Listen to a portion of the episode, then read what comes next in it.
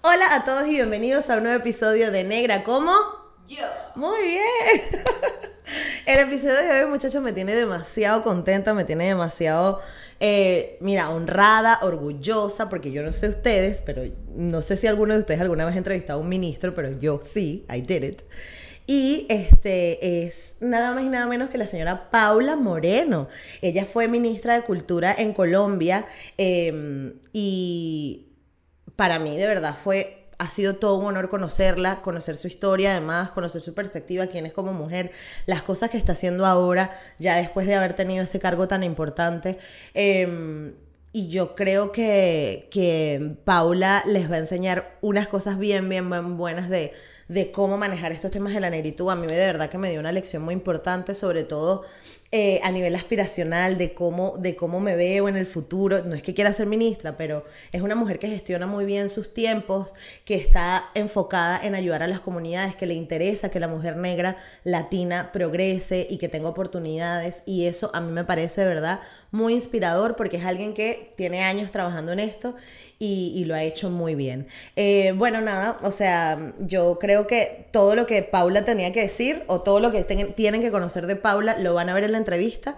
Antes de que se vayan al episodio, recuerda compartir, darle like, este, comentar y suscribirte a este canal si lo estás viendo por YouTube.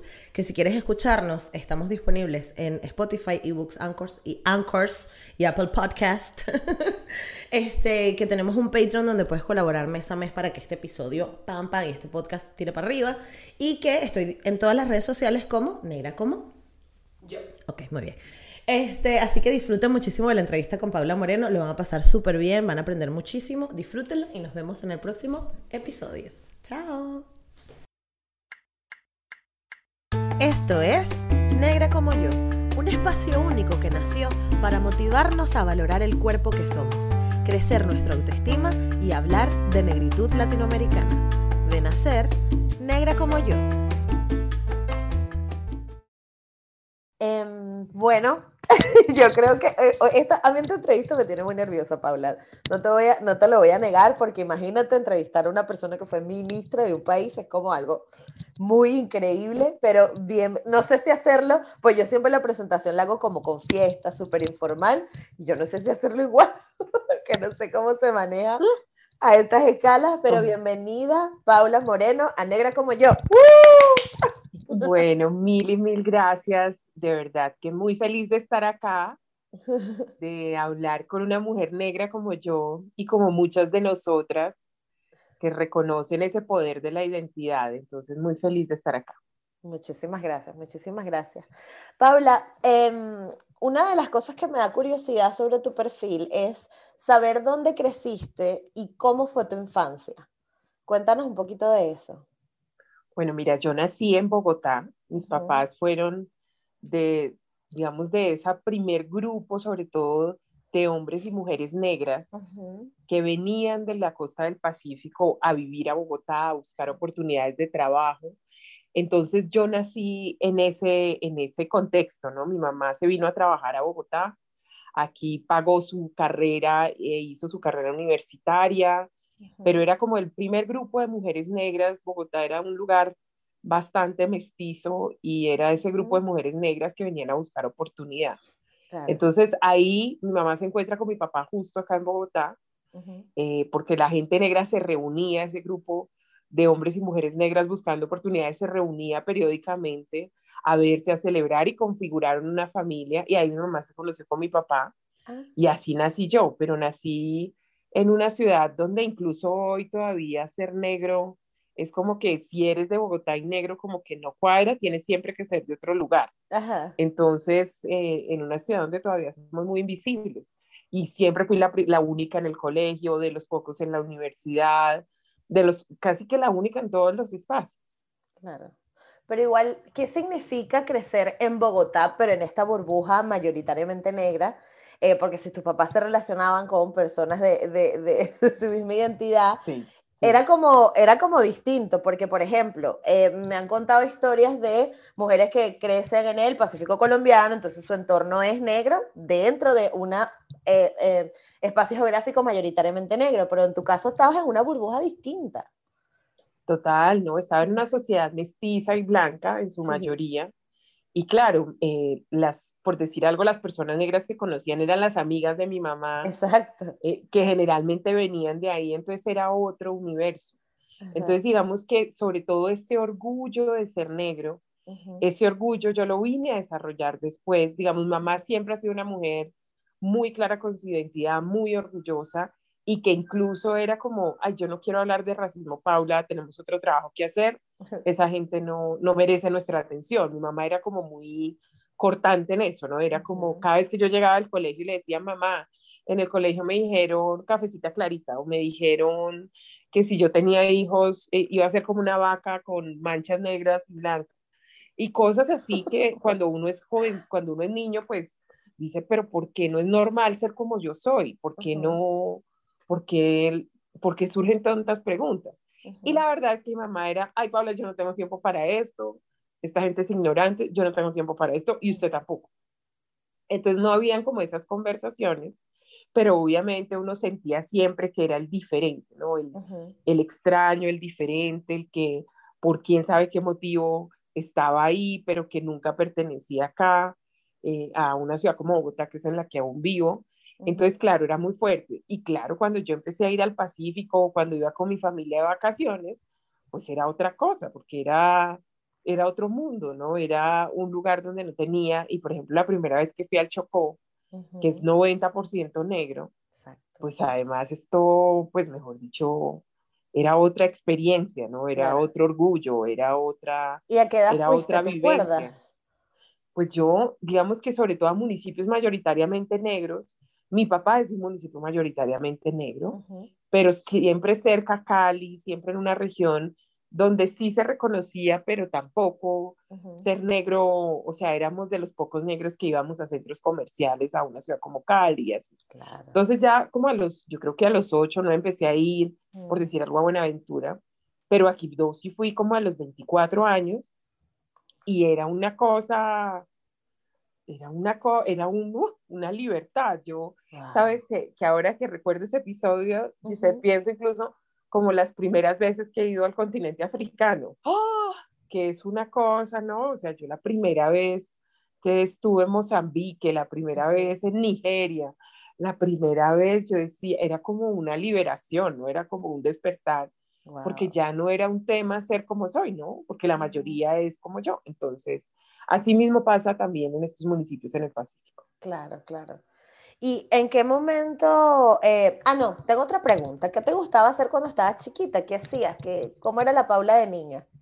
La Paula de niña, tenelo, las telenovelas, veía muchísima televisión.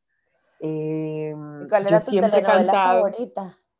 Eh, Loca Pasión era una, Loca Pasión. A las 4 de la tarde, a ver, por favor, loquísima. y entonces, y me gustaba mucho cantar. Yo siempre he cantado en el baño, me encanta la música, yo soy muy musical, soy melómana, de hecho un amigo mío hace unos años me puso DJ PM, ¿no? Eh, por Paula Moreno y me encanta la música, entonces yo canto en el baño, siempre he bailado también, armo coreografías, entonces sí, esa era la, la Paula de niña y nadaba mucho, mi mamá siempre me metió a cursos de natación, por ejemplo. Ok, ok. Me encanta. Y en el colegio, ¿cómo, cómo fue eh, desarrollarte? Porque me cuentas, o sea, ¿cómo es la experiencia de una niña o de la única niña del colegio? ¿Cómo, cómo te sentías en esa época? Pues era, o sea, digamos, estaba referenciada, eso sí, en el jardín infantil en el colegio. Y yo recuerdo que en mi jardín infantil la directora me decía la negra grande de Colombia. Y yo me lo creí, ¿eh? o sea, siempre me lo he creído. siempre me lo he creído, siempre me lo he creído. Y era así, era ser la, la, digamos, la niña especial. Tengo que, que, tengo que decir que sí, era ser la niña especial en muchas cosas, o sea, ser como ese punto diferente. Pero, pero bueno, pero bien, lo que te digo, fuera de comentarios de compañeros o cosas así, bien. Claro, exacto, meros, meros casos de discriminación, porque sí es verdad que entiendo, y esto por, por, por cosas que me han contado eh, amigos que viven allá, porque lastimosamente nunca he estado en Colombia, pero lo que, lo que comentan o lo que cuentan es que hay como una estratificación bien marcada entre las clases sociales. Entonces, no, es un secreto para nadie que a las comunidades negras nos relacionan con la, el estrato más bajo, ¿no? Las personas con, menos, con menos acceso a, a, cosas o con menos recursos. Entonces, no sé si, si, si en algún momento te sentiste atacada por eso, ¿no? Porque te relacionaran con, a pesar de que tus padres se esforzaran en que tuvieras una buena educación, de que tuvieras en actividades y tal, siempre hay como un peso ahí de que por tu color de piel no, no entras.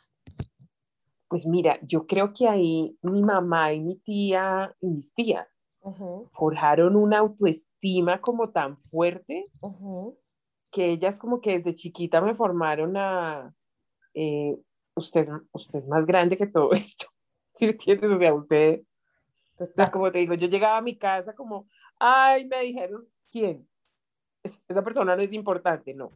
o, sea, o, sea, fueron muy, crearon como una coraza muy fuerte que, que, hizo que eso, digamos, no tuviera un peso, o sea, que no definiera, sino que yo además las veía a ellas que era como, para adelante, para adelante, usted va para la universidad, va para esto, tal, y ellas trabajaban muchísimo.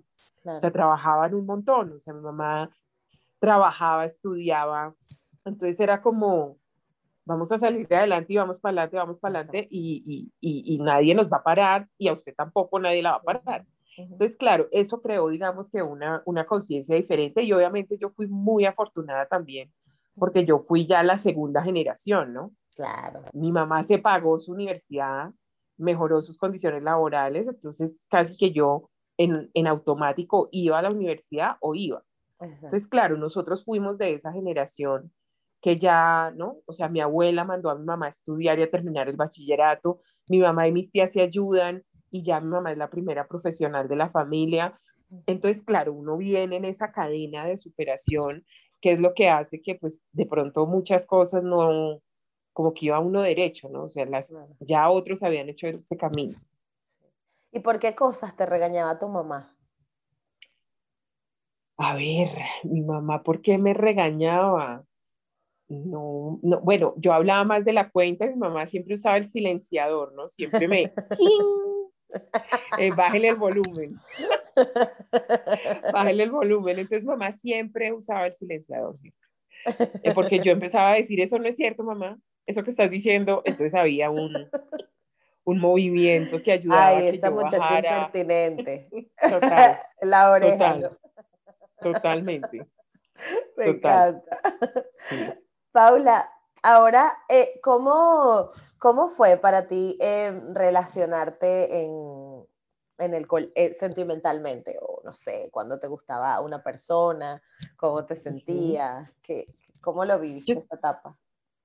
pues yo la viví muy fantasiosa, la verdad, ¿no? Y, y además yo era la menor de 15 primos. Entonces, cuando yo también le gustaba a alguien, era como un bochinche, como llamamos nosotros, o sea, un, chisme, una cosa.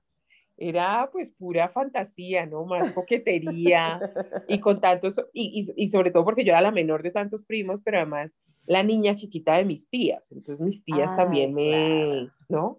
había como una protección ahí eh, particular, ¿no? Había ahí como un, pero, pero bueno, viví mis fantasías, y yo creo que es lo más, lo más lindo también, ¿no? De, de ah, y creo que vi mucha novela, que yo ahora no dejaría que la gente viera tanta novela, porque eso también distorsiona mucho lo que en realidad es el amor.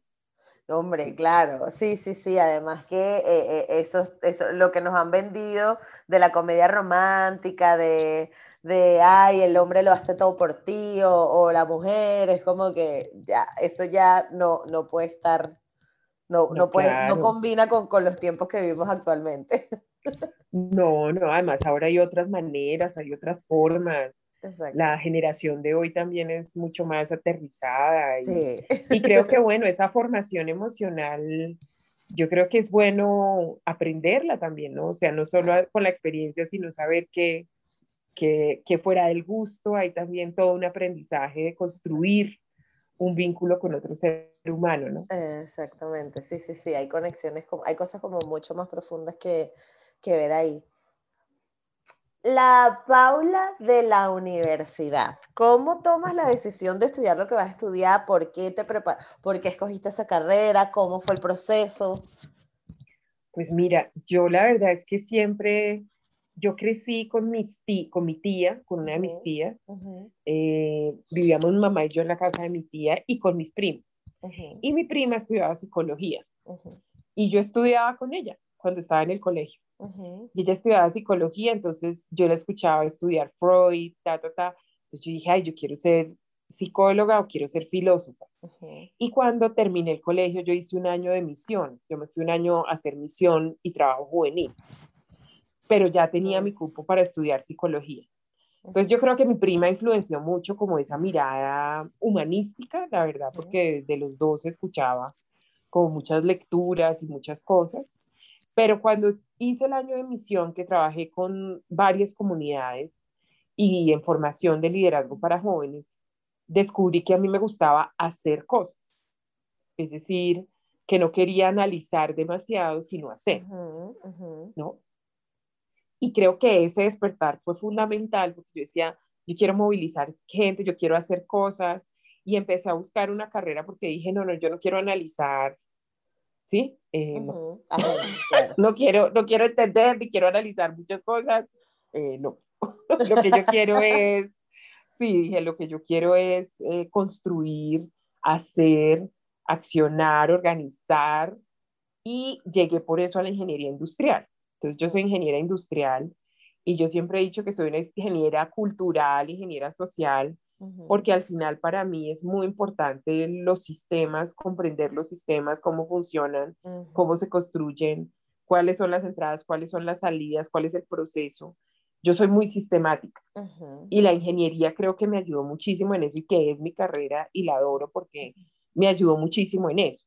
Y en la mitad de la carrera empecé a estudiar lengua y cultura italiana porque el arte siempre me ha gustado, porque la literatura siempre me ha gustado conocí a un italiano que me encantó y dije, bueno, esta es la oportunidad, ¿no? De aprender este idioma y fuera de eso, de entrar también a ese universo mágico cultural de Italia que siempre me ha fascinado.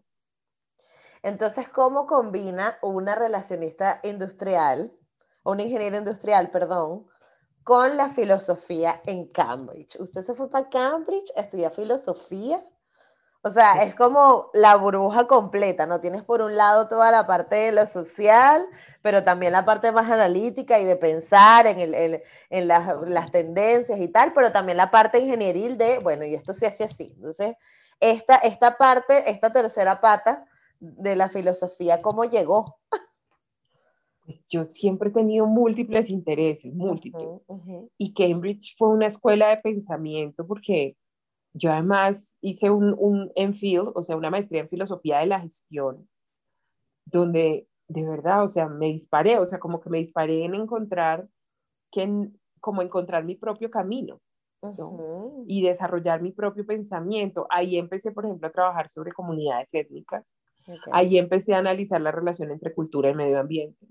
Ahí empecé, entonces, claro, eh, Amartya Sen fue fundamental porque ahí yo lo conocí y tuve la oportunidad de interactuar con él en Cambridge y, por ejemplo, entender toda esa dinámica del desarrollo y cómo lo que yo quería, porque claro, como que yo tenía muchos intereses, o sea, tenía el interés de eh, ser una profesional destacada, pero al mismo tiempo eh, yo ya venía también de la universidad y quería hacer algo académico, pero al mismo tiempo quería trabajar por comunidades que estuvieran en condiciones de vulnerabilidad, pero al mismo tiempo entonces eh, me interesaba siempre el poder porque además por eso estudié en Cambridge, que es una universidad de élite también donde yo quería también saber dónde se forman las élites del mundo, cómo piensan. Y yo siempre he estudiado, que eso es bien interesante, en universidades de élite. O sea, estudié en Cambridge, en MIT, asistí a clase a Harvard y, y eh, lo último que hice fue Yale y, y siempre estudiado en estas universidades de élite. Te falta Princeton, te falta... Exacto. Esa es la lista. Eso, eso, estaba pensando, estaban por Princeton, ¿no? Exacto. Pero claro, es muy interesante porque sí entiendes tú eh, cómo se forman las élites del mundo, ¿no? O sea, sí entiendes tú cuál es la dinámica y, por ejemplo, en una universidad como Cambridge, volviendo a tu pregunta, pues era era decir, creemos en las apuestas y en las lecturas que usted tiene abiertas, no la vamos a enmarcar. Entonces no era como que yo estuviera haciendo una maestría en filosofía de gestión y me dijeran, haga esto, haga esto, sino desarrolle sus ideas y su talento. Entonces, claro, hay una inversión también en ese potencial disruptivo que tú puedes tener en una sociedad. Mm, claro. ¿Y cómo se supone que se forman las élites del mundo? ¿Te respondiste esa respuesta o todavía estás en esa búsqueda? Sí, estoy, no, yo creo que es, es bastante, o sea, digamos que son clubes a los cuales tú entras y ya una vez entras, digamos, parte, por ejemplo, es eso, a quién seleccionan. Yo veo la mayoría de gente con la que yo estudié en Cambridge, con las que he estudiado en Yale, con la que estudié en MIT, hoy son ministros, son el presidente de la empresa, son, o sea, hay un proceso de, de selección donde tienen un ojo muy riguroso para saber quién, quién, quién, quién va a mandar, ¿no? O sea, hay, hay, una cosa ahí y, y, y, tú entras a ese club y claro, y generan unos vínculos, o sea, ese tema del networking, yo creo que en estas universidades lo tienen absolutamente bien hecho, porque tú generas un vínculo, yo con mis amigos, con los que estudié en MIT o con los que estudié en Cambridge 15 años después, hay un grupo con el que seguimos caminando juntos, o sea, no. Claro. Entonces yo sí creo que ese sentido de, del ojo del liderazgo que quieren en estas universidades, de la experiencia que te hacen vivir, forzando también a que generes estos vínculos, pero fuera de eso, el espacio formativo y de pensamiento de vanguardia, yo creo que es muy interesante. Claro, claro. ¿Y, y tuviste la oportunidad de recibir alguna mentoría? ¿Cómo, cómo te sentiste? O sea, si, si crees que en el mentorship es importante para, para desarrollar siguientes liderazgos. Em, es fundamental, y, y, yo creo que es fundamental porque por varias razones. Entonces, en el caso de Cambridge, eh, tú tienes dos tutores. Yo tenía uno en el college y otro en la universidad. Y, por ejemplo, mi mentor en la universidad, el mentor académico, yo tenía que leer como 10 libros a la semana iba y le decía cuáles eran mis ideas propias sobre esos libros. Y él mm. generalmente me decía, basura, Paula, no estás pensando. Eso es basura. No, no, no. Entonces, claro, te desafían, te escuchan y tenía el tutor que era el gran experto en China, ¿no? O sea, como te digo, yo pedía citas con Amartya Sen. Entonces, claro, ya ahí te generan un, un nivel de autoestima, de valor sobre tu pensamiento y el tutor del college también en términos de mi carrera. Entonces, yo definitivamente creo, y lo he vivido en mi carrera y en mi vida profesional, eh, que las mentorías son esenciales. Yo tengo una red, no sé, como de 30 mentores en el mundo que me han acompañado y que me siguen ayudando y me ayudan en todo, porque, porque nadie surge solo, ¿no? Uno siempre necesita validar sus ideas, nutrirlas, motivarse, aprender también a manejar el poder, muchas cosas. Claro. Y entonces eso, o sea, podemos, ¿qué, ¿qué, hay en el medio entre Cambridge y ser ministra de Cultura de un país? ¿Qué pasó ahí? Claro, yo llegué, yo regresé y empecé a trabajar con la cooperación americana. Yo recuerdo que regresé y tenía mucho miedo que no encontrara un trabajo y le escribí al director de USAID, me conseguí el, el email y le escribí y le dije, mire, yo he escuchado que ustedes tienen una apuesta por población afro, yo acabo de estudiar en Cambridge, deme la oportunidad. Y de verdad que el director de USAID envió mi hoja de vida a uno de los operadores, me entrevistaron y yo fui la primera coordinadora para temas afrocolombianos de los subcontratistas y programas de cooperación americana. Entonces, claro, Cambridge me abrió, o sea, ya tenía una, una credencial, más credenciales para entrar. Claro. Y me abrió ese espacio yo además me había ganado una beca que es muy importante acá, que es Colfuturo. Había sido, yo creo que fui la primera mujer negra que se ganó la beca de Colfuturo. Entonces, claro, eran muchos plus. Eh, y yo regresé, dictaba clase, trabajaba con la cooperación americana, empecé a trabajar también con la Universidad de los Andes, porque un profesor que conocí en Cambridge me recomendó con un profesor en la Universidad de los Andes y yo entré como asesora de la Facultad de Administración entonces, claro, empezó a armarse una carrera como con diferentes, ¿no? Vínculos, con diferentes miradas, con diferentes cosas. Y empecé a meterme mucho a trabajar la agenda de desarrollo en el tema étnico, en el tema afrocolombiano. Y ahí, bueno, y ahí me conoció mucha gente. Y cuando el presidente estaba buscando una ministra, pues un amigo mío que estaba en el gobierno le dijo, mire, yo conozco a Paula y yo creo que ella es el personal. Wow, Paula. Pero no te digo, o sea, ¿cómo se siente que te llamen ministro? o sea, eso pues como un susto, un susto, es un susto, es un susto y es una gran responsabilidad, porque es entender que tú tienes el segundo nivel de decisión en un país. Exactamente. Y que además no es solo tu cartera, digamos, yo era ministra de Cultura, pero yo manejaba toda la agenda afro del gobierno. Cuando habían desastres, a mí el presidente me enviaba a solucionar temas. O sea, no era solamente como el para un tema, eran varias cosas. Y eres miembro de un gobierno. Entonces, sí es sentir que tú tienes el segundo nivel, es sentir que además la naturaleza de lo público, que yo siento que a veces no hay esa conciencia, y es que lo público, o sea, no te pertenece ni le puedes decir a uno que sí y a otro que no, porque todo el mundo te está pagando, ¿cierto? Los ciudadanos te están pagando y tú le respondes a cualquier ciudadano. Y claro, yo que venía con formación de desarrollo, para mí era muy clave eh, no venir a decir que entonces le respondo a la señora del norte de Bogotá pero al jovencito del municipio más aislado, no, todos somos ciudadanos y somos. Entonces, claro, es una gran responsabilidad, es una gran responsabilidad, pero es una, es una posición estratégica cuando uno quiere hacer cosas a escala, ¿no? Yo muchas de las cosas que hice como ministra, camino por la calle y las sigo viendo germinar, florecer, crecer. Voy a festivales y músicos que han sido becados que eran chiquiticos, ahora son más altos que yo y me dicen, ¿usted se acuerda? Y yo digo, ay, ¿no? Y, en cualquier lugar, o sea, en cualquier lugar, es una manera de, dejar huellas, sin duda, y de transformar muchas vidas. Claro, totalmente. Y, y ¿qué, ¿qué, es lo primero que hiciste? O sea, a ti te llamaron, tú, tú te postulaste. Te dijeron, mira, ajá, Paula, ayer o sea, ¿cómo, ¿cómo se recibe eso? ¿Es un mail, una carta? Llegan unos caballos alados y te entregan como un mensaje de texto, te llama el presidente Paula, mañana te tienes que presentar a las nueve, ¿cómo es? Claro, en mi caso, ellos estaban pidiendo hojas de vida, estaban ah, mirando. Ah, okay, La secretaria privada del presidente me entrevistó antes, pidieron referencias.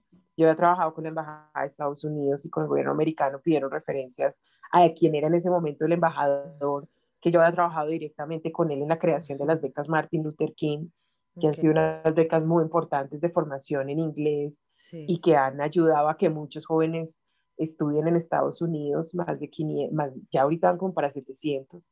Y yo había diseñado ese programa directamente con la embajada y con el embajador en ese momento encargado.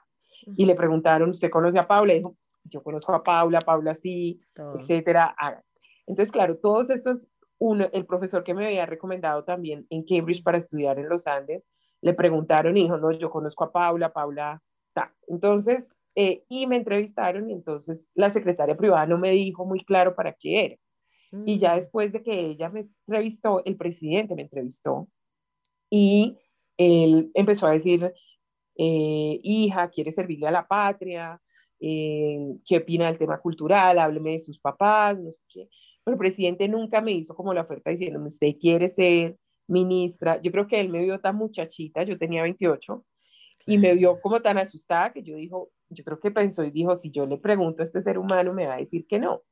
Y la verdad es que él no me preguntó, él salió y como a la cuadra, o sea, no sé a cuántos metros, dijo, anuncien que ella es la ministra de Cultura. Y ya, y siguió. Entonces llegó el jefe de prensa y claro, yo pedí un teléfono, llamé a mi mamá, le dije, mamá, mamá, ¿en qué me metí? O sea, ¿en qué me metí? ¿No? Y tú, por favor, firmemos los acuerdos salariales, voy a tener seguro, voy a tener... Claro, yo le decía, mamá, ¿en qué me metí? Claro, porque yo decía, pues yo, a mí nadie me conocía, yo no, nunca pertenecía a ningún partido político, yo no venía de ninguna familia de élite colombiana, o sea, yo había visto al presidente en televisión y a la mayoría de líderes del país en televisión, yo nunca había interactuado, pues así, digamos, directamente. Entonces, claro, pero yo recuerdo mucho que cuando llamé a mi mamá, mi mamá estaba con una voz súper plana, o sea, yo dije, mamá debe estar saltando. Y yo le dije, mamá, mamá, y yo, ella escuchó como mi angustia y me dijo, Pablo, usted no es más ni menos que nadie. Hablamos más tarde. ¡Pum! Y me coló. Ay, Dios mío. ¿No? Entonces, eh, eso me sirvió mucho porque yo creo que ella dijo, si la dejo ahí, se desmaya.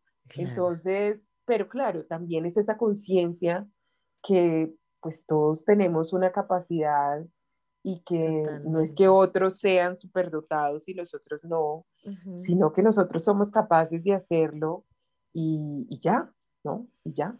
¿Y cuál es el mayor aprendizaje que te llevas con respecto a ser afrocolombiano?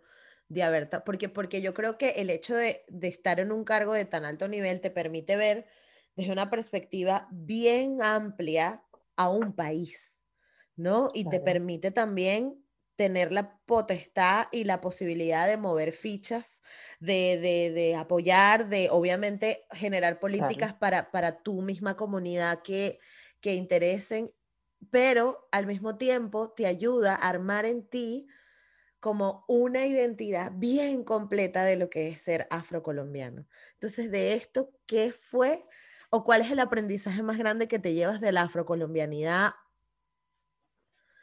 Mira, que mujeres negras como yo eh, pensamos en todos. O sea, yo fui catalogada eh, como la mejor ministra del gobierno con una de las calificaciones más altas por los empresarios y por diferentes sectores.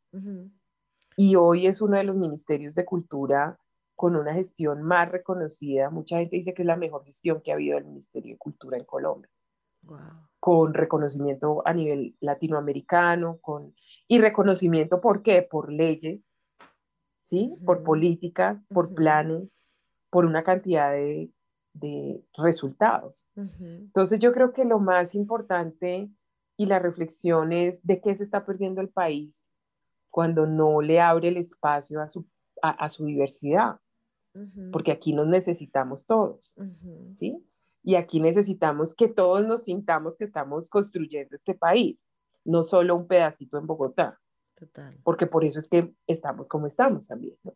Porque cuando tú no sientes que estás construyendo tu país, que es un país que donde tienes que decir, el otro estaba leyendo una entrevista de Stevie Wonder el otro día que dijo que se iba para Ghana porque decía, no, tener que decir, eh, yo soy un hombre, yo existo, yo valgo, ¿por qué?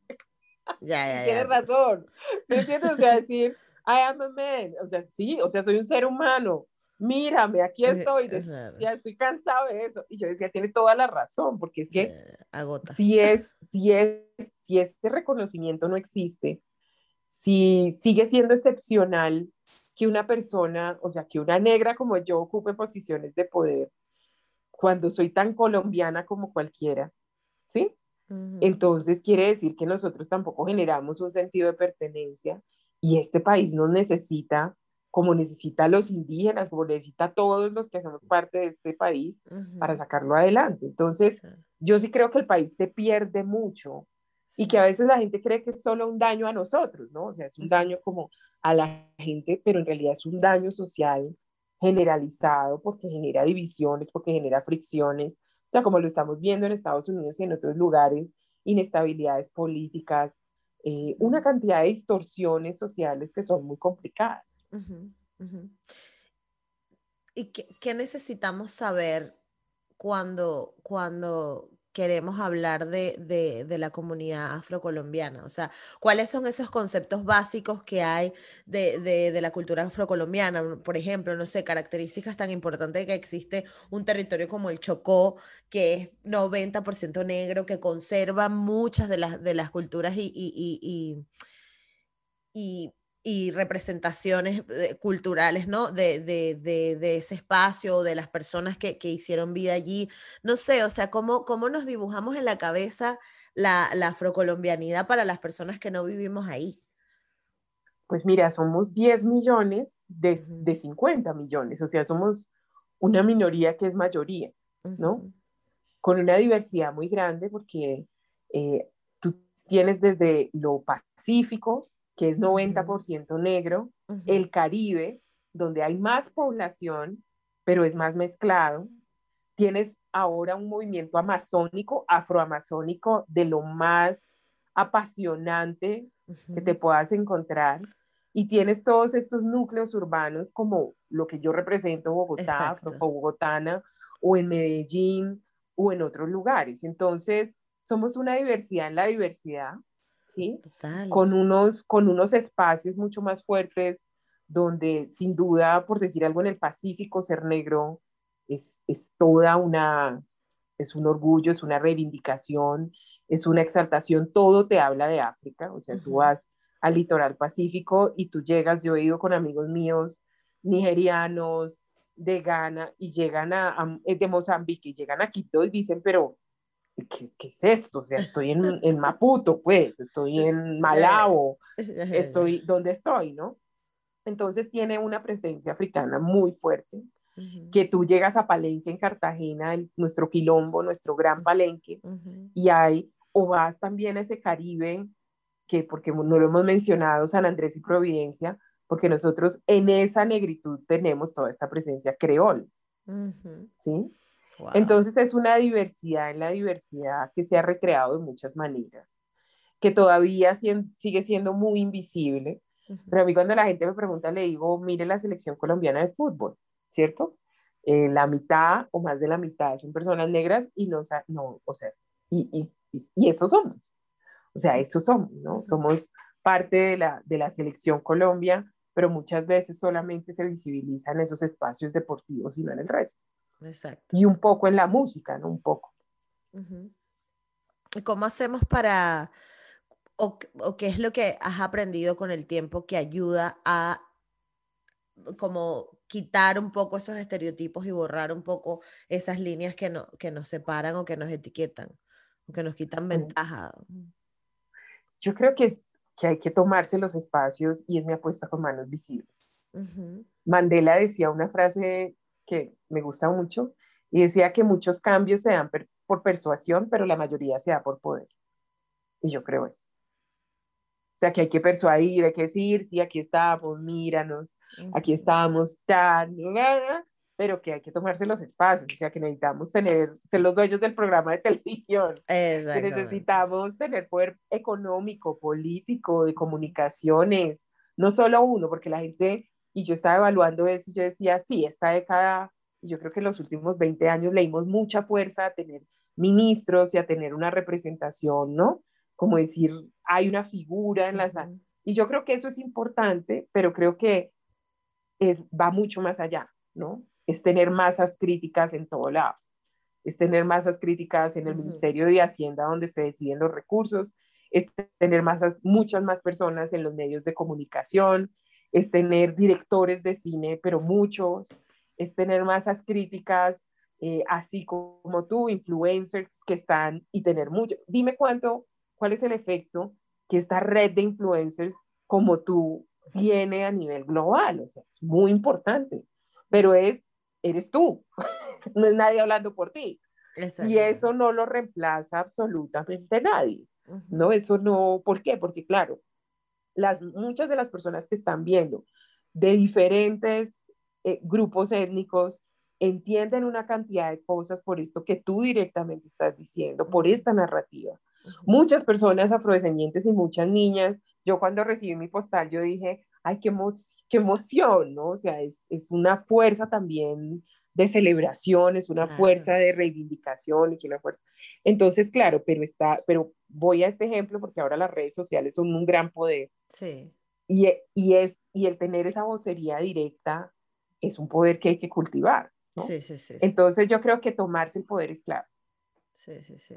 Wow, eso está súper importante porque creo que nunca lo había visto de esa manera. Yo siempre más bien pensé en, bueno, vamos poquito a poco, a ti te cuento y a ti, pero es verdad que hay momentos en los que como que el fuego dice, no, tengo que estar aquí y vamos y nos montamos y hacemos, eh, no sé, actividades, eventos, cumbres que sean, que muestren a nuestra identidad solamente, porque de hecho hay muchas, hay muchas personas que piensan que, que igual tener esta actitud separatista, ¿no? Ay, bueno, quieres tener tus espacios y quieres tener tu...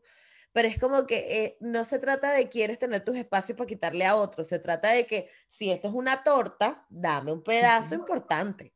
yo quiero participar como algo importante, ¿no? Claro, y además porque, o sea, es que los otros cuando han tenido ese espacio ha sido natural, entonces cuando tú lo tienes, entonces ya es revancha, y no. y no. Y no, ¿sí?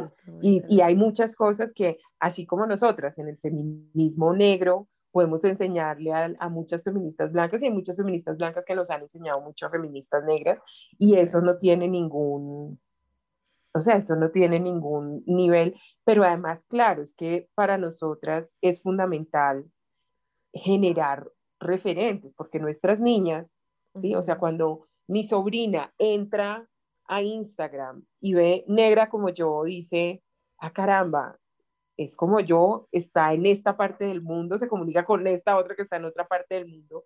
Somos muchas, somos valiosas, hay una narrativa y piensa cuán reciente es que nosotras mismas contemos nuestra experiencia. Sí, cuando yo escribí el libro, yo cuando escribí el libro, que lo digo en, el, en, en la apertura, en el prólogo, digo, miren, yo busqué libros escritos en primera voz por mujeres negras que tuvieran posiciones de poder y me encontré un libro de Benedita da Silva, ¿cierto? Que fue una de nuestras primeras congresistas en Brasil. Y, pero era un libro hecho por un grupo de investigadoras analizando a Benedita. Pues es que eso no reemplaza, o sea, lindo, pero eso no reemplaza tu voz, que tú lo puedas decir, que tú lo puedas, y en eso hay un poder que, que, que tenemos que seguir canalizando. total, sí, porque hay que seguir generando referentes. Eso es súper importante. Y ahora que mencionas el libro, cuéntanos del libro, o sea, de dónde, cómo nace, por qué lo hiciste, por qué hay que hacer un libro, porque es importante. Claro, porque es que mira, en, en el canon de la literatura colombiana, ¿cuántas mujeres negras hay que hayan podido, que no se hayan autopublicado? Hay muchas que, pero todas autopublicadas. Claro. Y yo dije, no, no, no, ¿cómo es que Random House no tiene una mujer afrocolombiana en su, en su, en su catálogo, eh, pues porque chévere tener a Michelle Obama y al resto, pero, pero ajá, o sea, aquí estamos y existimos y nuestras historias merecen ser contadas, nuestras historias merecen ser publicadas y le hablan a todo un país. Y yo quería estar en la librería cuando la gente fuera caminando, viera, ¿sí? La carátula del libro y dijera alguien como yo, ¿sí? O que dijera, esta mujer tiene algo que decirme a mí y es colombiana y es negra, no es Obama, ¿sí? sino es de acá. Entonces, yo pensé el libro primero como un ejercicio, para, yo siempre digo que es un ejercicio de psicoterapia, sí lo pensé como una manera de decir qué significa ser negro en Colombia. Okay. Porque si bien, además, como, como bien tú lo decías, yo tuve muchos que no son privilegios, porque ¿por qué tiene que ser un privilegio? Pero tuve muchas condiciones eh, y, y, mucho esfuerzo de familia detrás para lograr eh, alcanzar las posiciones que he alcanzado y tener éxito en ellas. Pero decía, yo tengo que compartir qué significa esto, qué significa ser. Tengo que compartir además eh, mi experiencia, tengo que dejar un legado para que nadie me explique ni nadie diga por mí lo que yo puedo decir. Y esa es la ventaja que tú tienes con un libro, esa es la ventaja que tú tienes con una película, esa es la ventaja que tú tienes. Y yo creo que para nosotros es muy importante porque es que siempre nos están como traduciendo, explicando, traduciéndonos. Entonces, para mí fue durísimo. Yo duré 10 años escribiendo. Yo pensé que escribir era tan difícil. Yo duré 10 años haciendo cursos de escritura con tutores, con esto, porque yo además, para que me acepten en Random House, pues, claro. tiene que estar muy bien escrito, ¿no? Entonces duré 10 años, pero dije, no, no, no, y lo escribo yo, o sea, no, todo el mundo me decía, no, contrata dos, no, no, no, lo escribo yo porque es que yo quiero cada palabra y cada cosa que diga ahí, quiero que ayude a formar la experiencia de muchas personas que van a venir y que cuando lo lean sientan mi voz, esté o no esté. Exacto. Wow, qué potente eso. Porque mm, a veces nos, nos preocupa mucho como eh, mostrarnos tan vulnerables. No sé, lastimosamente no he tenido la oportunidad de, de, leer tu libro y perdóname, Paula, por eso. Está en Amazon, en Amazon por Kido. Ah, Pero tengo esa tarea, tengo esa tarea de que llegue a otros lugares del mundo. Sí, sí, sí, total. Este, a mí me da como mucha tristeza porque, ay, no sé, o sea, quiero hablar del libro, pero no, no me siento en la potestad de profundizar. Pero, ¿cómo, ¿cómo fue para ti? ¿Sentiste que tomaste tus vulnerabilidades y las mostraste? cómo, o sea, fueron 10 años, pero cómo fue este trabajo de 10 años y en qué momento dijiste, ah, bueno, ya, tomo forma. Claro, es, para eso los tutores y el curso de escritura, yo tomé un curso de escritura en 92nd Y en Nueva York, con una escritora que se llama Hetty Jones. Entonces, yo llevaba mis textos y al principio el libro era muy como de autosuperación, como dando consejos. Y Hetty me dijo, mira, una memoria, queremos verte a ti, humana y normal.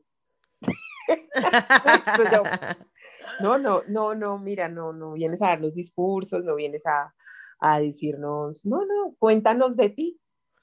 Claro. Y claro, ahí se empieza a abrir un mundo, porque claro, uno omite muchas cosas, ¿no? Uno salta, uno...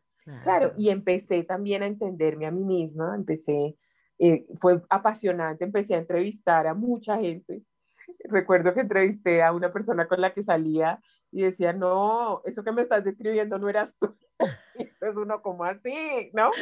Yo recuerdo esto así, no, no, no. Bueno, y al final no decide, dice, bueno, no, yo decido como qué parte queda esta historia. Claro. Pero fue muy interesante y fue abrirse, claro, abrirse porque, por ejemplo, en la parte del ministerio era decir, mire, sentí miedo, me trataron mal, en estos momentos quería renunciar y salir corriendo, ¿por qué me preguntan eso? Estoy molesta, estoy feliz, lo que es la vida y la realidad, ¿no? Entonces sí fue abrirse, fue abrir el corazón, abrir el alma, decir, mire, en la parte emocional no lo manejé bien, en esta parte trabajé como máquina y me enfermé, dormía cuatro horas al día y, yo soy humana y, el hecho de ser la primera no quiere decir que entonces, mejor dicho, claro, porque tú sientes una presión que tú dices, es que no puedo vivir, ¿no? Es que no puedo vivir, o sea, si la embarro van a decir, ah, sí, ve, cada vez que esta gente no, y una vecesita y ya, mejor dicho, pues claro, dice, yo revisaba todos los contratos, todos, o sea, yo leía contrato por contrato, los domingos, carta por carta, para no ir a terminar en la cárcel, una cantidad de cosas, o sea, yo me blindaba, mi mamá armó un equipo de abogados, o sea, yo, y me decía, y usted revisa todo, y yo era como, ah, entonces, claro, o sea, yo sentía, yo no descansaba, por yo no descansaba. Y en todo sentía que además yo no venía pues de una trayectoria en el sector cultural, entonces yo me levantaba a las 4 de la mañana, de 4 a 6, a leer para llegar a las reuniones y que nadie sintiera que yo no sabía dónde estaba parada. Exactamente. ¿Sí? Sí. Entonces, claro, eran muchas cosas, eran y además los medios al principio me recibieron con todo el racismo que te puedas imaginar.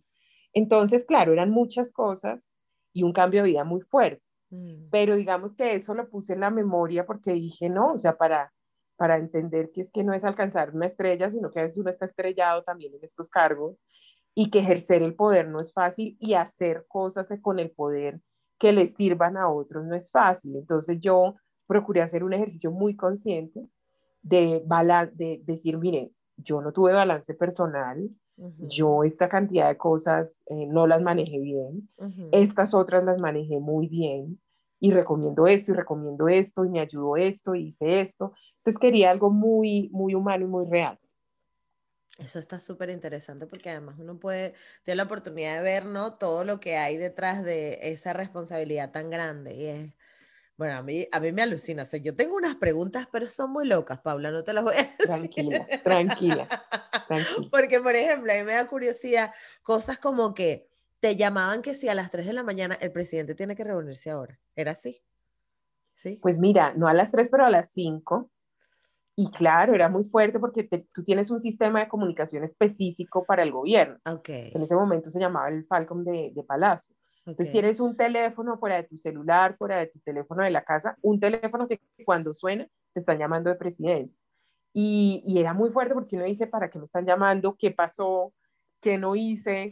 O sea, era una, era una alerta, pero claro, son, son muchos canales de comunicación son muchas audiencias, son muchos temas, eh, son muchos grupos de interés, o sea, está el Congreso, está el mismo gobierno, están las comunidades, está la comunidad internacional, está...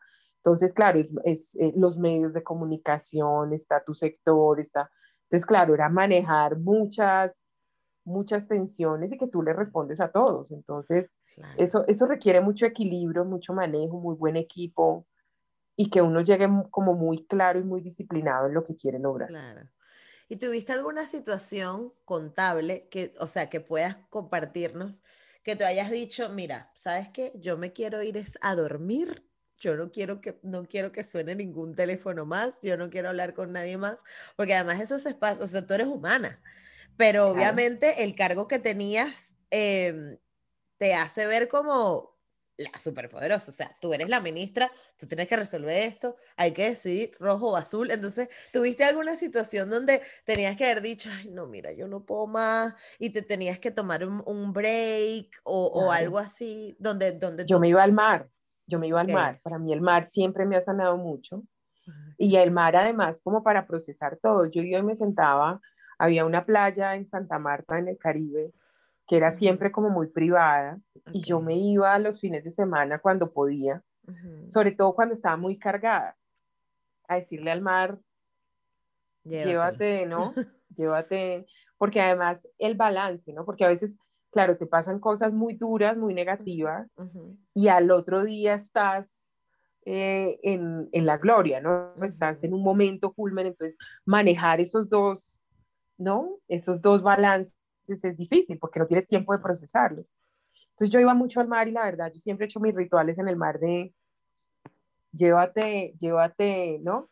Claro. Esto te pertenece, llévate y, y, que yo casi que vuelva a nacer y a empezar hoy. O sea, siempre que voy al mar hago como ese ritual. Totalmente. Me encanta, es un, es un maravilloso consejo porque particularmente yo también crecí en, un, en una comunidad que es mayoritariamente negra y era en el mar y, tengo exactamente la misma conexión. O sea, es como, ah, lastimosamente aquí vivo en Barcelona y tengo estaciones y no puedo hacerlo todo el año, pero en Venezuela podía hacerlo en cualquier momento y era increíble. O sea, es increíble cómo cómo tú, cómo el mar tiene la posibilidad mágica de, sacarte, pero también de recargarte de energía al mismo tiempo, todo en el mismo, en los mismos metros cúbicos de agua.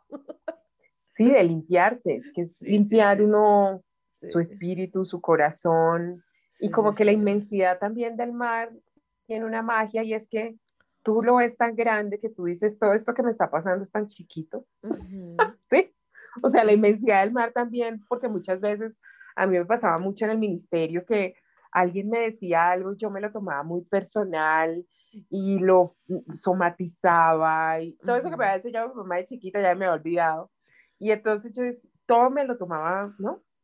Y habían cosas que eran muy fuertes. O sea, yo, yo cuento en el libro, por decir algo, que yo iba a cualquier cóctel y la gente me decía, ay, mucho gusto, ¿cómo está? Es que a mí me encantan los negros. Y yo, y yo decía, yo apenas te estoy diciendo hola, a mí qué me importa si te encantan los negros, o sea, perdón. ¿Sí me entiendes? O sea, yo recuerdo que una vez a una señora le contesté, porque ya, yo decía, llevo 100 veces, me han dicho 100 veces esto, trato de omitirlo, pero es muy violento. Yo le decía a la señora, imagínese que yo la saludara a usted y le dijera, es que a mí me encantan los blancos, para mí no hay punto, usted es como yo.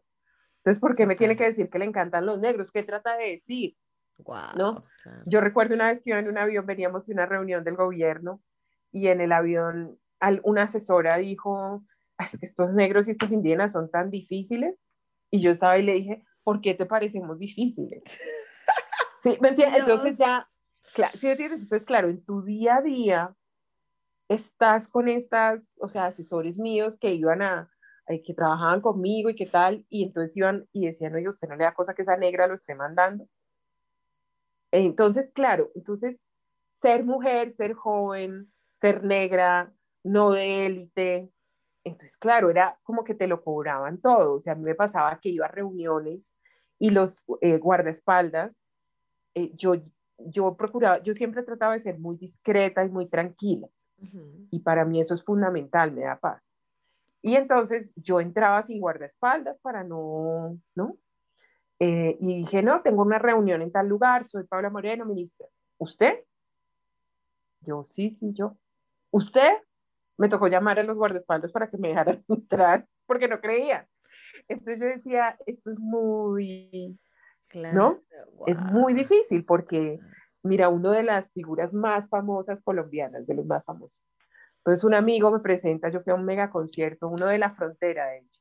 Ok. Y, y un amigo, yo... el de La Paz creo que fue este. Exacto, que, que fue organizó ok. Juanes en la frontera. Y entonces un Exacto. amigo me presentó con un gran músico y dijo, mira, te presento a Paula, nuestra ministra de Cultura. ¿Ministra de qué país africano? Eh, no, de acá. Entonces, obviamente, yo feliz, yo además adoro el continente y soy nigeriana, de Mali, de todo. O sea, yo... Claro. Pero el punto es... Que es ¿Por como se usó. Es como usó Sí, el, el- claro. es- ¿Sí me entiendes? Entonces, claro, todo eso te carga porque fuera del trabajo intenso que tienes, todo el tiempo te tienes que estar validando, todo el tiempo tienes que estar eh, y no te puedes enganchar, o sea, la gente te dice, pero tú aprendes que también no puedes estar respondiendo por tu salud mental, no es tanto por ellos, sino por tu salud mental. Sí. Entonces, es, es muy fuerte, es muy fuerte porque, porque eso, eso te quita mucha energía, ¿no? Y porque Claro. tú al final dices, y claro, cuando yo iba a las comunidades y veía a nuestros jóvenes diciendo como sin futuro, es que, es que aquí no ha pasado nada y no va a pasar nada, me decían en el Pacífico. Es que, Paula, y entonces uno decir, no va a pasar, vamos para adelante, pero yo sabía el abismo que había al otro lado, ¿sí? Y yo tra y sigo tratando de dar mucho entusiasmo y lo doy y lo creo y estoy convencida y quiero dedicar mi vida también a eso, ya es un proyecto de vida y estamos abriendo espacios y yo sé que en dos décadas vamos a ver muchas más cosas, pero no es fácil porque uno sabe el abismo que hay al otro lado y que tienes que estar, porque casi que tu existencia ya, ya es una amenaza y para la gente no es normal, ¿no? Sí. no es normal, no es natural, es excepcional. Yo hace una semana decía, es que no tiene por qué ser noticia ya tener, o sea, que tengamos que hacer una celebración porque hay un ministro negro, porque hay un comunicador negro, porque, ¡ah! o sea, ¿cuándo va a ser normal? O sea. ¿cuándo? Sí. No, y sabes que también creo que a, a mí particularmente me ha pasado, porque justo, imagínate, o sea, no, no hay punto de comparación, evidentemente, pero justo eh, yo estoy ahora en una posición donde todo el mundo quiere venir a hablar de racismo conmigo, todo el mundo no sé qué, y es como que, bueno, no quiero estar todo el día justificando mi existencia. Pero luego, o, o, o, o pointeando a la gente, ¿no? En plan, no, eso que estás diciendo es racista, esto no está bien dicho, tienes que hablar así, ta, ta, ta. Y luego a veces me pasa que me culpo porque como estoy tan agotada y digo, ay, yo no le voy a decir nada a esta persona, entonces digo, claro, no le dije nada, y entonces ese prejuicio se va a mantener y estoy perpetuando y estoy normalizando y es como un conflicto interno todo el Claro, no es que rato. no es fácil, No es es que no nada es fácil, es, fácil. es Y muy desgastante, porque además tú, sí, por más que quieras ser eh, light o ligera con el tema diciendo, "Ah", pues tú dices, es que caramba, eso que me estás diciendo implica esto, cierra puertas para esto, y yo no quiero que las futuras generaciones tengan que estar mm, explicándote por qué deben tener esta oportunidad y tienen que ujú, tener este espacio, deben tener este espacio. Entonces tú dices, eh, es complejo porque sí es muy desgastante, sí, es muy, muy, muy desgastante, es muy desgastante. La gente cree que uno se divierte hablando de racismo. La gente cree que para uno es mejor dicho la realización. Te voy a invitar a hablar de racismo. Ah, y para uno es muy doloroso porque es que es, es estar es- justificando tu existencia, claro, y es estar sacando una cantidad de cosas de tu experiencia que tú dices, ¿no? No, sí, sí, sí.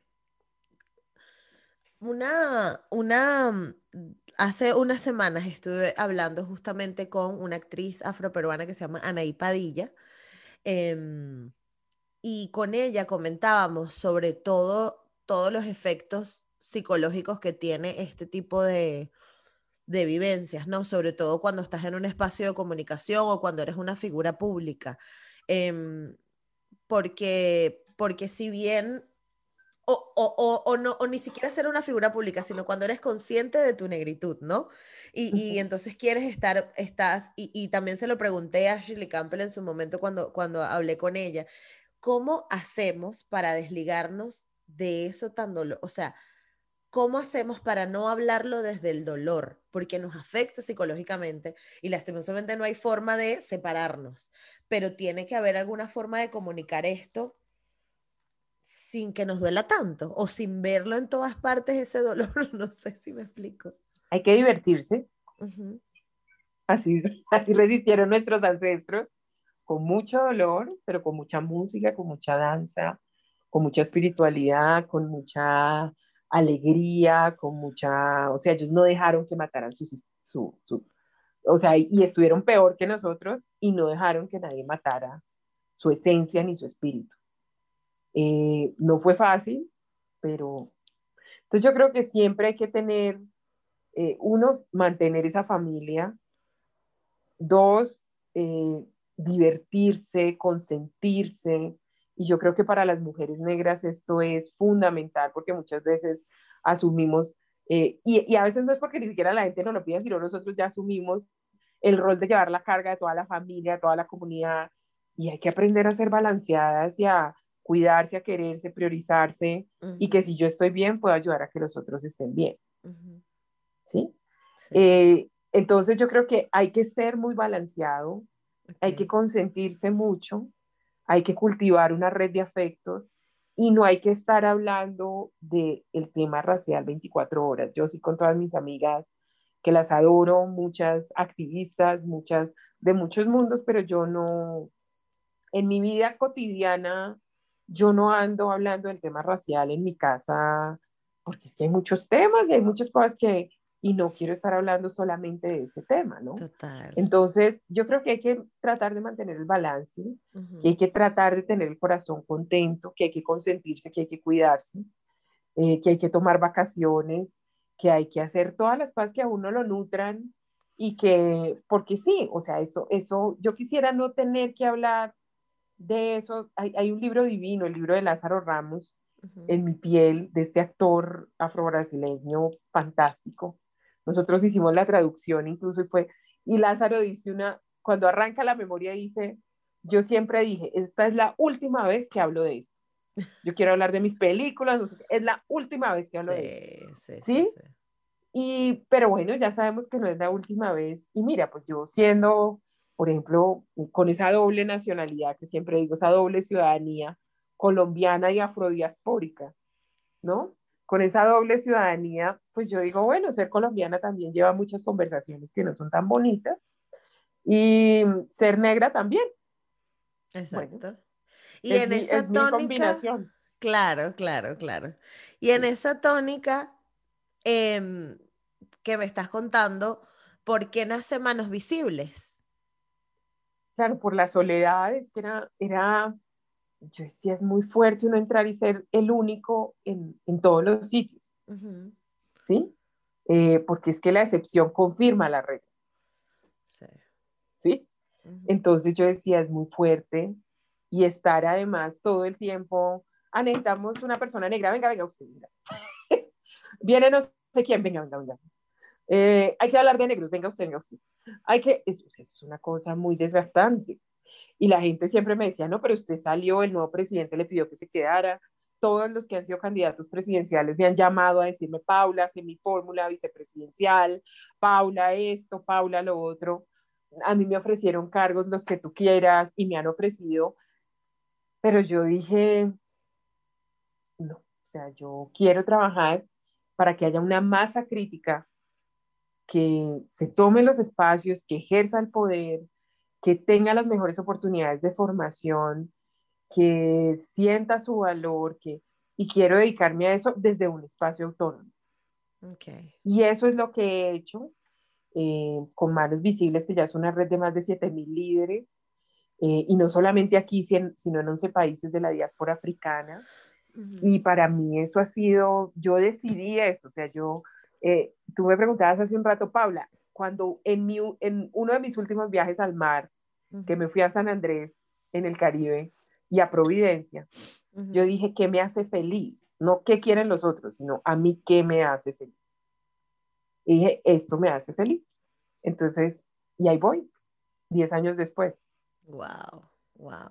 Y em, yo, yo de verdad, em, no sé, me encanta, me encanta haberte conocido, me encanta además que yo, sabes que pensaba que iba a ser como todo mucho más estructurado y tal, pero me encanta, me encanta que hayamos conectado en eso, en, en, esa tranquilidad como de hablar desde, desde, desde la misma, no sé, desde el mismo nivel, porque de cierta forma uno se siente como que, wow, una ex ministra, tienes una organización súper importante y, y, tienes tus títulos y tienes un libro y uno se siente como pequeñito, entonces gracias por no hacerme sentir pequeñita. Pero yo te veo súper, o sea, lo que te digo es que, es que somos súper grandes. Ya. Tú eres súper grande y súper poderosa. ¿Sí? Yo también analicé antes de reunirnos. y Yo dije, grande, poderosa, con una narrativa. Y yo estoy viendo acá a la niña que se conecta desde un municipio en Venezuela o en Colombia y que dice, ay, negra como yo, yo. ¿Me entiendes? O sea, esto es, entonces, claro, somos una cadena, somos una cadena, ¿no? Y yo existo porque tú existes. Exacto. Y nos acompañamos y estamos. Entonces, para mí es muy importante porque yo creo que que esa falta de autoestima también, de vernos, por eso te decía lo de mi mamá, que yo se lo agradezco tanto, yo decía, pero mi mamá, ¿de dónde sacó eso? Sí, sí, mi mamá se pagó su carrera, hija de campesinos, pero tenía esa certeza. Usted no es más ni menos que nadie. Y tú no eres más ni menos que yo. Yo te necesito en lo que yo hago y tú me inspiras también con el trabajo que haces. Entonces, para mí esas, en el equipo de Manos Visibles, tú ves la red de líderes. Entonces, está desde la líder de las hip hoperas en Cartagena, que moviliza a las mujeres negras así, y que yo digo, no, no, usted es muy poderosa, venga para acá, venga, para acá, usted es demasiado el vigilante del principal restaurante en Quibdó, o el presidente de la Cámara de Comercio, o el alcalde, porque es que nos necesitamos a todos. Y como decía un profesor mío que quiero mucho, Phil Thompson, que ahorita es el vicealcalde de Nueva York, él me decía, Paula, es que todos vinimos en el mismo barco. Todos vinimos en el mismo barco. Entonces, no nos podemos, y, a mí, y me encanta esta reflexión que tú haces porque a veces a mí eso me frustra mucho, ver personas negras en posiciones de poder como con unas ínfulas, como mirando a los otros por encima del hombro. Y todos vinimos en el mismo, barco. Mi abuela y tu abuela te aseguro que son las mismas mujeres trabajadoras que abrieron espacio, que se echaron encima una familia y que entonces, bueno, ahora ya nosotras, bueno, ok, pero son ellas. Entonces, ¿yo qué me voy a creer más que mi abuela? No, antes todo el reconocimiento a esa mujer que en peores condiciones abrió el espacio y no paró de trabajar soñando en que yo estuviera hoy acá. Sí. ¿Sí? Entonces, claro, yo te veo, así como veo la niña acá, yo veo, y yo digo, es que está, está, es, es que todas tenemos un poder y nos necesitamos, porque eso es clave reconocerlo. Somos muy poquitos también. Es que uno cree que eso es un montón y no, no, no, somos muy poquitos los que tenemos estos niveles de vocería. Entonces, entonces no, eso quería decirte, porque mira, de verdad, las cosas que me frustran es cuando veo personas negras en posiciones de poder, como con una cosa de tú, no, no, no. No, no, no, aquí todos somos obreros de una causa, estando aquí y allá, y no te equivoques, no te equivoques, porque ahí cuando te equivocas es que la embarramos y perpetuamos los mismos errores. Exactamente, totalmente. Paula, ahora cuéntame en qué estás trabajando ahora y qué quieres hacer en el futuro, qué cosas te dan curiosidad. Bueno, que estoy trabajando ahora mi nuevo libro, que es sobre el tema interracial. Son memorias de memorias. Estoy, estoy criticando mis propios prejuicios. Sí. Porque yo también tengo prejuicios, porque a veces cuando uno está en estas causas, uno dice, no, no, yo, yo, y no, y no, porque me parece que es muy importante encontrar ese balance en lo, o sea, digamos, cómo desde la diversidad étnica, cómo desde la equidad racial se piensa para todos y estoy documentando historias de vida en ese tema. Y al mismo tiempo, cómo es mi visión de lo interracial de manera más orgánica y, también sin cerrarnos nosotros mismos, ¿no? Sino reivindicando una humanidad que siempre está ahí. Entonces estoy escribiendo mi nuevo libro que espero tener lo este año a final de año. Eh, y me gusta mucho escribir, me, llena mucho y creo que es una manera de dejar legado. Sigo también con Manos Visibles, ya mucho menos tiempo, pero sigo. Con la Fundación Ford sigo, que ya llevo siete años y ha sido fantástico. Estoy muy feliz porque lanzamos el fondo de, de, de feminismo negro, un fondo global, más de 15 millones de dólares. Increíble. No, entonces muy feliz de estar en Ford y yo soy presidente de uno de los comités programáticos de Ford. Entonces ando en esos tres, la verdad es que con la pandemia no he decidido que mi energía, como dice un, eh, un dicho en el Pacífico, la energía está muy cara para botarla. Entonces soy muy selectiva, muy ¿no? en dónde pongo mi energía y decidí en esas tres cosas. Perfecto. Em, entonces, la verdad, estoy en eso. Y el futuro, sabes que con la pandemia, em, no sé, yo creo que todos aprendimos que planear tanto también y que hay que dejar un poquito que la vida fluya y muestre. Y creo que con la pandemia el primer ejercicio es hacer que uno esté bien hoy, que es toda una tarea, ¿no? Que uno esté bien hoy y ser motivo de esperanza hoy. Sí. Mira, te tengo tres preguntitas para cerrar y ya estaríamos. Una, ¿sobre qué cosa has cambiado de opinión últimamente? Puede ser desde algo súper trascendental hasta, ay, ayer no me gustaba el aguacate y ahora sí me gusta. O sea, lo, que quieras. Uf, em, lo que te digo, o sea, yo creo que ya en, en lo trascendental, yo creo que en la equidad racial, en esta nueva década, la cosa no es tan piramidal es más horizontal. Que necesitamos un crecimiento mucho más orgánico y necesitamos más organizaciones ancla para darle la vuelta a esta década. Entonces, eso ha sido como, porque al, al, principio yo también luchaba mucho como por tener uno en un espacio, ¿no? Es que ahí no hay uno, ¿dónde está uno? Ahora digo, necesitamos que lleguen 20 de una más que uno solo, porque uno solo es relativo su poder, ¿no? Es, es relativo el progreso, es relativo al poder eso. ¿Qué otras cosas? Mira, la, la verdad es que yo no he sido muy de mascotas. Ok. Y en la pan, ni de, ni de plantas, tengo que reconocer, o sea, yo no. Y en la pandemia, eh, yo tenía tres maticas y ahora tengo 20. ¡Wow!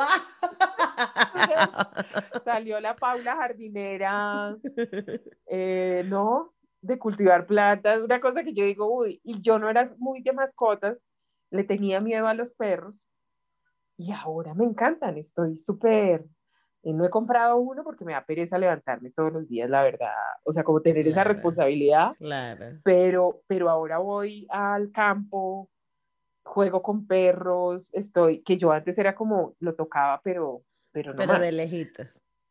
Pero sí, uno cambia, lo que tú dices es totalmente cierto, o sea, uno no es el mismo de ayer y muchas cosas que antes no, ahora resulta que soy la más, te digo, ahora soy la más canina, pues.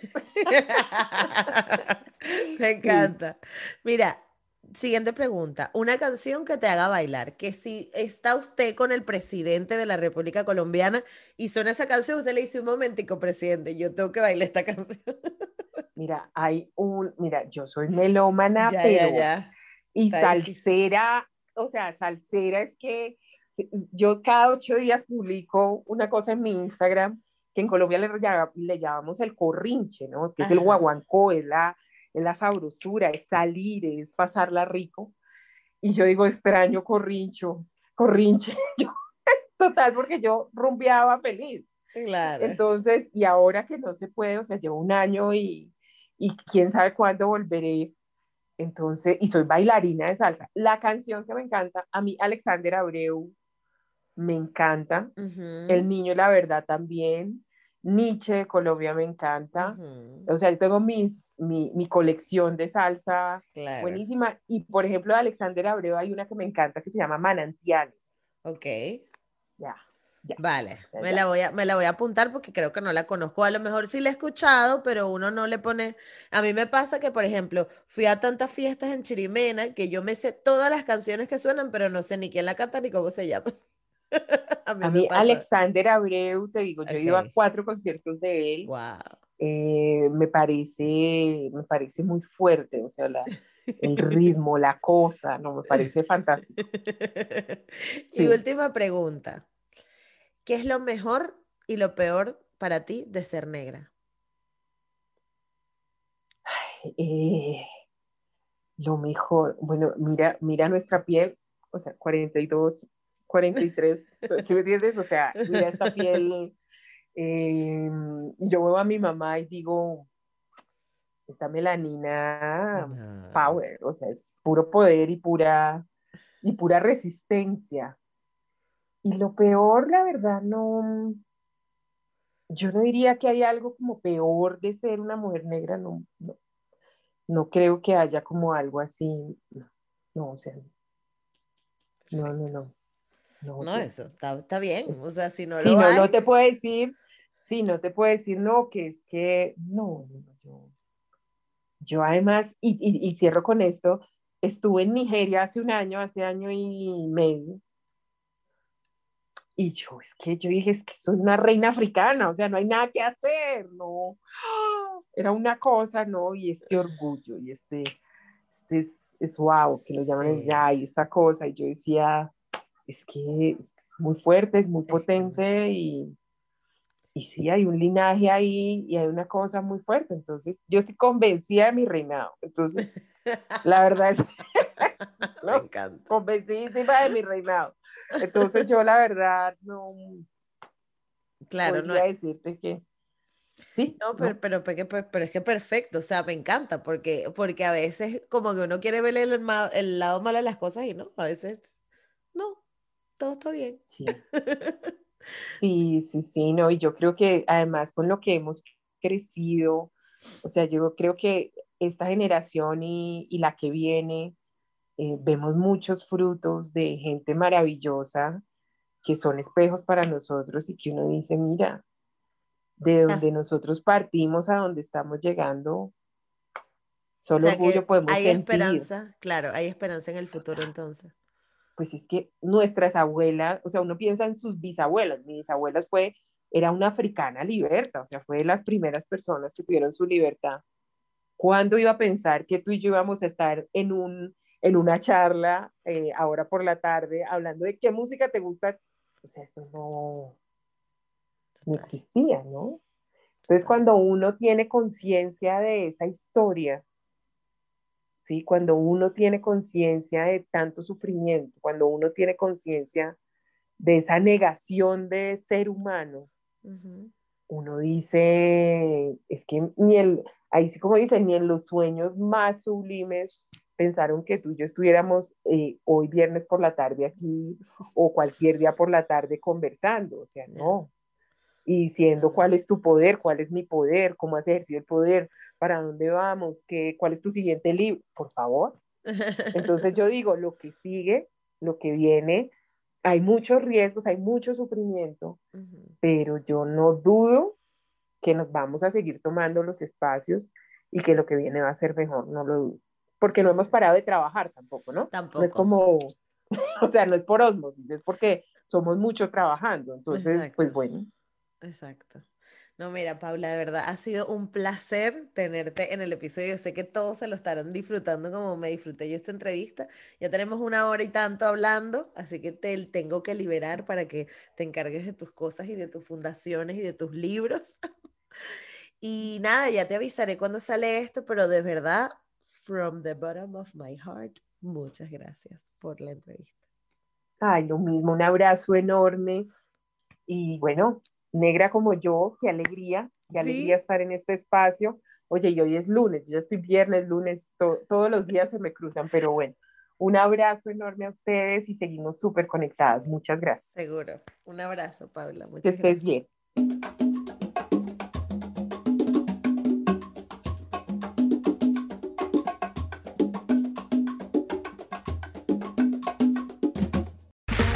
Okay, round two. Name something that's not boring. A laundry? Ooh, a book club. Computer solitaire, huh? Ah, oh, sorry, we were looking for Chumba Casino. That's right. ChumbaCasino.com has over 100 casino style games. Join today and play for free for your chance to redeem some serious prizes.